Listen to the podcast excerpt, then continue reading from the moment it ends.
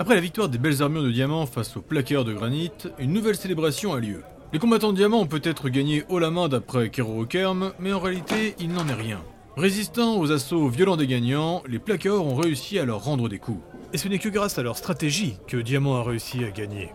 C'est donc à l'instar de la première demi-finale, le même genre de festivités qui s'enchaînent, et comme pour l'affrontement précédent, le bar du voile flottant invite les gagnants. Mais au final, Diamant va aussi faire rentrer leurs adversaires et même les pierres étoilées. Et cela fait énormément de publicité pour ce lieu déjà extrêmement prisé. Le bar du voile flottant fait sale comble, et tous vont vouloir venir passer la nuit pour faire la fête avec les champions. Et cette fois-ci, Ilias a bien voulu venir. Mais je ne reste pas trop tard. Demain, j'ai affaire. Ular se souvient. Mais d'ailleurs, Ilias, tu voudrais faire quelque chose de spécial pour l'ouverture de ta pâtisserie? Ilias s'étonne et est presque attendri. Je, je, je ne savais pas que tu étais informé à ce sujet. Ross se lèche les babines. C'est moi qui fais que d'en parler. J'étais d'ailleurs avec Zaktanavak ce matin et il m'a montré les spécialités que vous allez confectionner. Bigel et Pénolt, les vikings des plaqueurs, s'installent à leur table. Le Scald se joint à la discussion. Dame Ravanor, je serais ravi de chanter à l'occasion de votre ouverture. Ular s'insurge. Elle n'a clairement pas besoin de tes services, elle m'a déjà moi. Ilias rit et le viking Igarenor ainsi que le troll Orena Kivork, l'armure vivante, ramènent leurs chaises pour les rejoindre. Ils ont été attirés par le tapage des deux scalds. Et d'ailleurs, Irena Kivork demande On se posait la question. Entre Bigiel et Ular, qui a le chant le plus redoutable? Les deux scalds se toisent et le sang de dragon rit. Je vois bien votre manège, combattant de diamant. Vous voulez me tester avant notre affrontement?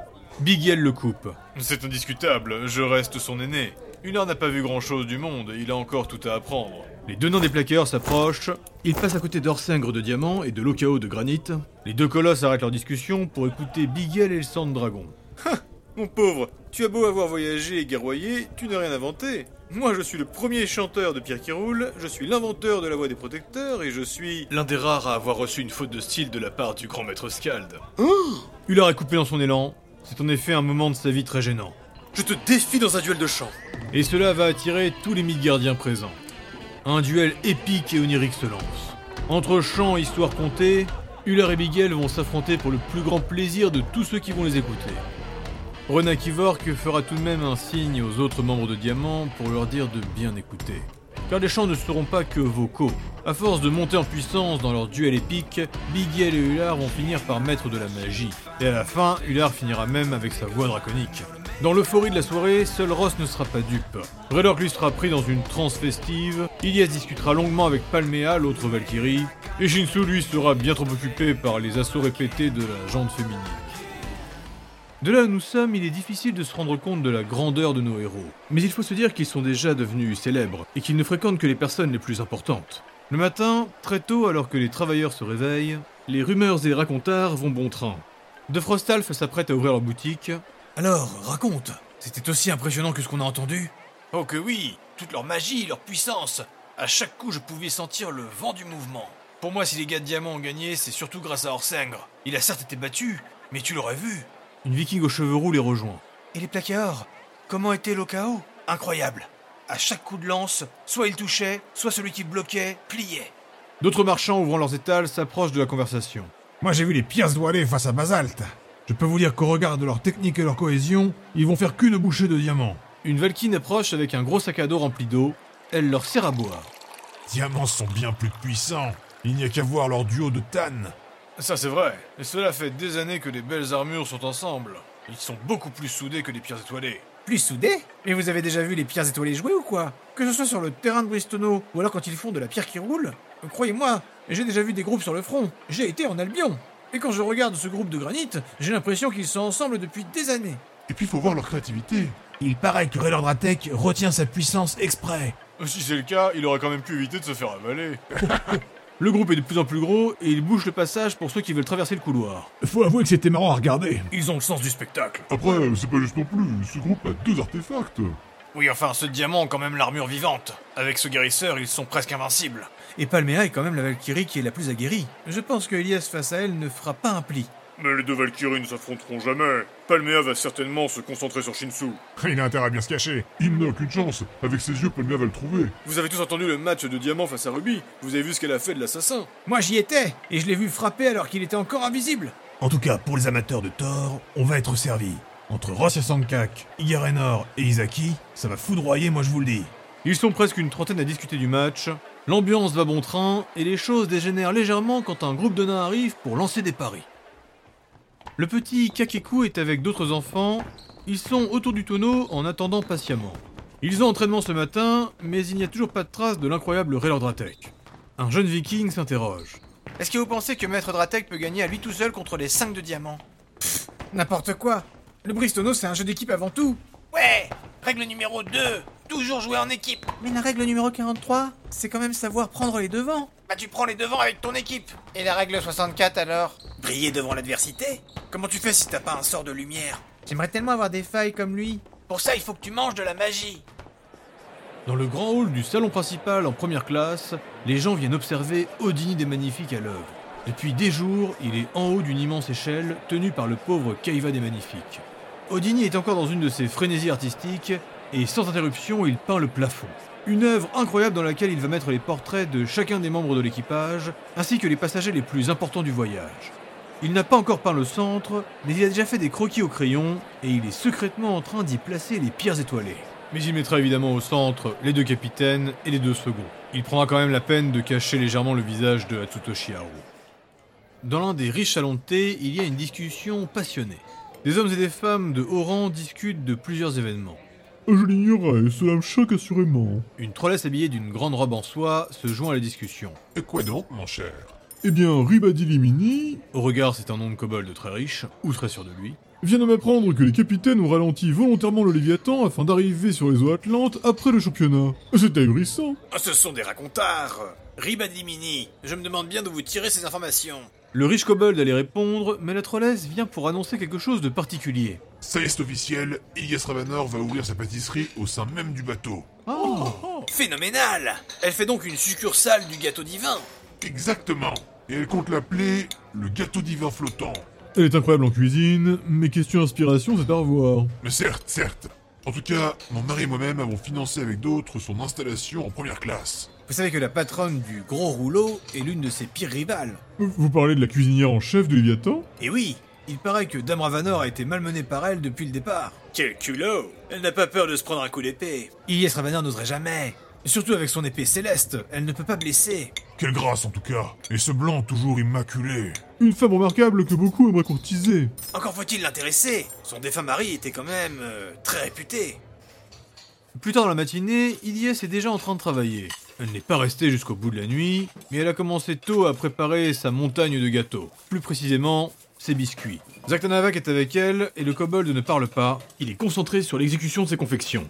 Ilyes transpire sous l'effort, et à côté d'elle, un beau viking est en train de lui raconter une histoire. Jim Gallon est assis sur la table qui lui fait face. Et heureusement qu'il nous a rejoints car c'était du 5 contre 1. Il a fondu du ciel pour venir à notre aide, et c'est à cet instant que nous avons utilisé le pouvoir du soleil. Et nous avons réussi à échapper aux adversaires. Moi, je me suis accroché à l'homme corbeau pour m'envoler, et Krak de son côté, lui, il a plongé.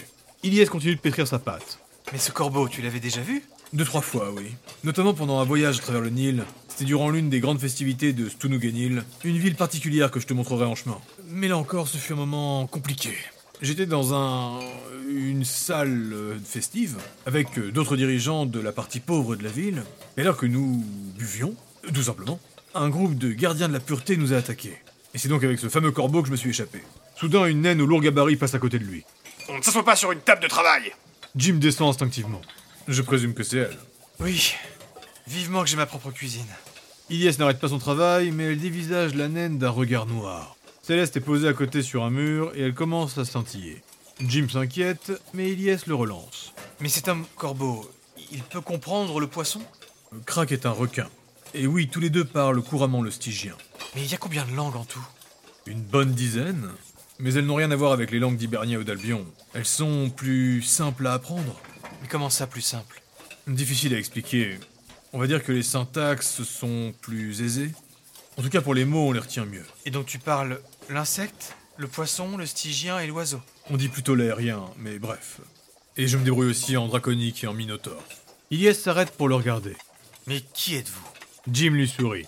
Je suis Jim Gallon, pour vous servir. Et la Valkyrie rit. Alors qu'elle s'exclave, le reste de son groupe fait son entrée. Et Ilyes est des plus étonnés. Je ne m'attendais pas à vous voir arriver tous en même temps. Ross explique. J'ai retrouvé Shinsu qui s'était perdu. Raylork rajoute. Et moi j'ai tiré Ular du lit. Ular commente. Oui, j'étais en très bonne compagnie. Et Shinsu soupire. Ilyes les regarde avec le sourire, et elle ne dira rien quand elle verra Ross chaparder un bout de biscuit. Bon, je vais vous prendre par surprise, mais après l'entraînement avec le maître du tonneau, je veux que nous allions rendre visite au professeur Garn. Il nous attendra dans sa chambre, et nous allons faire le premier point ensemble. Raylork est mécontent. Mais, Ilyes, nous avions dit qu'on faisait ça après le championnat. J'ai appris hier que nous étions très proches, voire trop proches de l'Atlantide. Nous n'avons que trop tardé. Il faut nous réveiller. Et, et toi, Jim Tu aurais plein de choses à nous dire, non? Mais j'avoue que je préfère écouter tes histoires plutôt que de m'endormir avec le professeur. Ilyes et Jim se regardent. J'ai demandé à Jim de venir, justement. Il accompagnera Garn durant ses explications pour nous donner un avis extérieur. L'entraînement qui va suivre sera très éreintant. Le maître du tonneau va les faire courir d'un bout à l'autre du terrain. Malgré son âge et sa condition physique, Kerorokerm est toujours un lanceur hors pair. Il va envoyer des tonneaux dans tous les sens et les pierres étoilées devront essayer de les attraper. Et alors qu'ils sont bien rincés, l'entraînement va finir en beauté. Ils vont devoir faire un affrontement face à 10 personnes, du 2 pour 1. Et les pierres étoilées n'auront pas leurs équipements habituels. Ce qui fait que malgré leur puissance, notre groupe sera dépassé. Ils finiront à bout de souffle, tous blessés à côté du terrain. Coach, ils sortaient d'où ces gars? Ils frappaient tous comme des malfrats. C'était des volontaires en échange d'une petite rétribution. Kerokam, répondez à la question. Le meilleur moyen pour trouver des combattants, c'est de demander à la police du Léviathan. C'était des de justice Je me disais bien que j'en avais reconnu un. Ular finit de soigner Shinsu. Ok, je comprends mieux. Parce qu'il y en avait deux qui voulaient me finir là. Ross se relève. Kerokam, vous voulez nous tuer? Non, vous entraînez. Raylork fait une grimace alors qu'il retire une flèche plantée dans une de ses failles. C'est un synonyme pour lui. Ilyes se lève à son tour. Allez vous laver, et rendez-vous chez Garn dans une heure. Oh non Tels de mauvais écoliers, Ular et Shinsu vont y aller en traînant des pieds. A l'inverse, Raylordratek, lui, va se mettre au premier rang. Ross et Ilyes vont s'installer ensemble sur une table centrale. Le professeur Garn est en effet un homme du milieu scolaire, et cela se voit quant à la disposition des meubles qu'il a installés. Jim rentre le dernier et il va se mettre à une table sur le côté. Tout le groupe des pierres étoilées est encore éreinté par l'entraînement et ils attendent silencieusement. Rentre alors une jeune viking aux longs cheveux noirs et au regard docile. Elle a un gros bloc de documents dans les mains et elle commence à distribuer les parchemins. Raylork se lève pour l'aider. Quand elle passe à côté de lui, Ross lui demande Comment t'appelles-tu, ma petite? Liline. Ilyes la reconnaît. Tu es la nièce du professeur, c'est ça? Exact, Dame Ravanor. Tu peux m'appeler Ilyes. La Valkyrie lui sourit. Shinsu était en train de somnoler, il se réveille. Attendez, cette petite voyage aussi avec nous? Ilyes valide d'un mouvement de la tête. Shinsu la dévisage. On a combien de civils là? Beaucoup trop. Soupire Ross. Ilyes rajoute. Il est vrai que nous ne passerons pas inaperçus. D'après mes derniers calculs et en faisant en sorte que chacun puisse avoir une place, j'ai dû rajouter 3 caravanes. Ce qui veut dire qu'actuellement nous aurons 14 caravanes et 24 chevaux, dont 10 chevaux des montagnes. Et je ne prends pas en compte les montures personnelles. Shinsu est mécontent, Ular estomaqué. Ilyes dévisage ce dernier. Tu l'ignorais, Ular? Ah bah, bah, bah, pas du tout Raylork a un sourire en coin. Une voix arrive depuis l'arrière de la salle. Quel genre de monture avez-vous prévu pour nous transporter, Madame Ravanor? Tous se retournent. Le professeur Garn est un viking âgé aux cheveux blancs. Il est habillé d'une longue robe pourpre et il se tient droit. Ses yeux bleus sont scintillants. De par sa tenue et sa façon d'être, on devine facilement qu'il vient d'une maison noble. Juste des chevaux. Mais cela ne sera pas si simple à gérer une fois que nous quitterons les chemins principaux. Oui, en effet. Mais nous n'avons rien d'autre comme option. Les buffles ou encore les béliers de montagne n'étaient pas disponibles en une telle quantité. De plus, Jim m'a expliqué que l'on pourrait se procurer des... Des chameaux ou des dromadaires, voire des scorpions géants. Je valide les deux premiers, mais je m'oppose au dernier. Un silence. Raylork et Ular se regardent. De plus, Messire Gallon semble oublier que nous risquons de très vite être dépassés en ce qui concerne notre monnaie. Les pierres violées se redressent sur leur siège. Raylork pense à voix haute. On n'a pas Dini pour ça, justement? Pour vous donner une idée, l'argent et le cuivre n'existent pas en Atlantide, du moins pas pour commercer. Sur cette partie du monde, la pièce d'or est presque équivalente à celle du cuivre. Wow S'étonne Raylork. Et Ular comprend maintenant pourquoi il a vu Shen Yung trier en permanence les pièces d'argent et de cuivre. Garn reprend. Le cuivre et l'argent auront d'autres utilités, notamment en ce qui concerne le commerce avec certaines races. Mais sachez que tout sera extrêmement plus cher. Surtout si vous commencez à demander de l'aide à des génies pour qu'ils viennent vous traduire. C'est Jim qui s'oppose cette fois. Alors là, je suis contre. Les génies sont tous extrêmement chers, et ils profitent de leur monopole. Ce sera plus compliqué, certes, mais vous pourrez toujours vous passer de leur service. De plus, ils sont souvent liés à des organisations occultes. C'est pas bon de trop se mettre en contact avec eux. Raylork s'intrigue. D'ailleurs, je me demandais, les génies connaissent toutes les langues et ils les traduisent télépathiquement Ou alors il communique directement avec notre esprit, sans vraiment parler. Le professeur Garn approuve. Très bonne question, Raylor Gratek. Très précise. Ular applaudit légèrement. J'ai rien compris, mais c'était pointu. Fayot. Murmure Shinsu. Les génies vont en effet communiquer par leurs pensées, et leur pouvoir va passer par votre cortex, qui fera lui-même la traduction. Autrement dit, ils n'ont pas besoin de connaître votre langue. Sans comprendre pourquoi, Ilyes lève la main. Tous se pensent de retour à l'école. Dame Vanor navré, mais avant que nous partions dans tous les sens, j'aimerais que nous commencions le cours. Euh, très bien, très bien. Ah, comment il t'a coupé? Une remarque, Mr. Tensei Non, rien du tout. Très bien.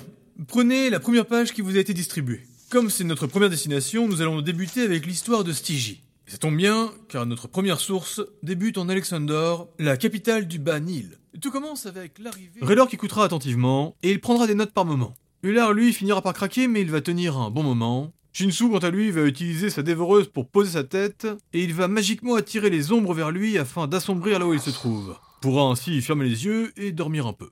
Ilyes et Ross, eux, se contenteront d'écouter. Cependant, la Valkyrie passera son temps à faire les yeux doux à Jim Gallon. Tels deux gamins, les tourtereaux vont faire des signes l'un à l'autre, et la grande Ilyes Ravanor finira par pouffer de rire alors que l'intrépide Jim Gallon imitera le professeur Gard. Céleste ne s'illuminera pas pendant ce temps-là. Ross, de son côté, va quand même prendre le temps de viser Shinsu. Il va envoyer des pichenettes d'électricité en direction du Frostalf endormi. Et à chaque fois qu'il va réussir à le réveiller, Ross fera mine de rien et Shinsu va le braquer du regard pendant un bon moment. C'est presque trois heures qui vont passer ainsi. Ils vont beaucoup apprendre, mais aussi beaucoup s'amuser. Garn avait déjà étudié le groupe et il s'attendait exactement à ça. Le cours sera dense et au final ennuyeux, à l'exception des interventions de Jim. Cependant, quand Gallon raconte ce qu'il a vécu, beaucoup ont les sourcils levés. Et le professeur Garn mettra régulièrement en doute ce que l'aventurier leur raconte. D'ailleurs, durant ces histoires, Raylor et Euler échangeront souvent des regards. Venant de Jim ou de Garn, les informations les plus frappantes seront les suivantes. Tout en Stygie est contrôlé par une seule famille. Stygie est un grand territoire de sable rempli de magie, surtout au niveau du fleuve principal que l'on appelle le Nil. La famille au pouvoir est despotique et tyrannique, mais toutes les races et les peuples stygiens sont unis derrière elle. Ce royaume est donc en paix depuis des générations et surtout est très prospère. Il n'a cependant pas de dieu à proprement parler, les Stygiens vénèrent pour ainsi dire les éléments. Pour ce qui est plus actuel, depuis des années on parle d'un grand événement, l'ouverture du mur. Cela avait été abordé au début et ce fut l'un des points qui poussa les Midgardiens à partir maintenant. Le Léviathan devait arriver peu de temps avant l'ouverture d'une grande fête sacrée, elle se fait chaque année, mais cette fois elle devait les emmener jusqu'au mur. Durant l'un des derniers palabres de Garn à ce sujet, Shinsu se réveille. C'est bien joli tout ça, mais c'est quoi le rapport avec notre mission? Le mur, on s'en fout, non? Ton frère, il était au niveau du Nil. Euh. Enfin, une ville qui est dans le désert, mais pas loin. Ça fait des heures qu'on vous entend parler, et j'ai rien entendu à ce sujet. Je suis navré, Shinsu Tensei, mais je n'ai pas d'informations au sujet du frère de Raylork. Euh, nous savons que nous en aurons quand nous arriverons. Bon, moi ça me gave, les noms, les dates, je m'occupe pas de ça, j'en peux plus. Shinsu se lève, Ular fait mine de le suivre. Moi de mon côté navré, mais j'ai cours de poney. Le regard du professeur Garn devient malicieux. Je comprends, je comprends. C'est fort dommage. Je voulais vous parler des samouraïs qui sont au service de la guerre. Euh, Ce sont de terribles combattants. Et aussi les danseurs de boucliers qui se battent exclusivement avec des écus et des pavois. Euh, Tout en dansant, bien sûr. Shinsu et Ular s'arrêtent dans leur mouvement. Et Jim commente à voix basse Touché.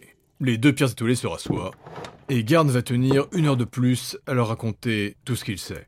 À la fin, ils vont tous ressortir épuisés et songeurs. Ilyes est au final très satisfaite d'avoir fait ce premier rendez-vous maintenant. Durant l'entraînement, ils étaient tous euh, extrêmement stressés à l'idée d'affronter Diamant. Mais une fois en Atlantide, au regard de ce qui les attend, ce dernier match de Bristono ne s'annonce pas aussi important.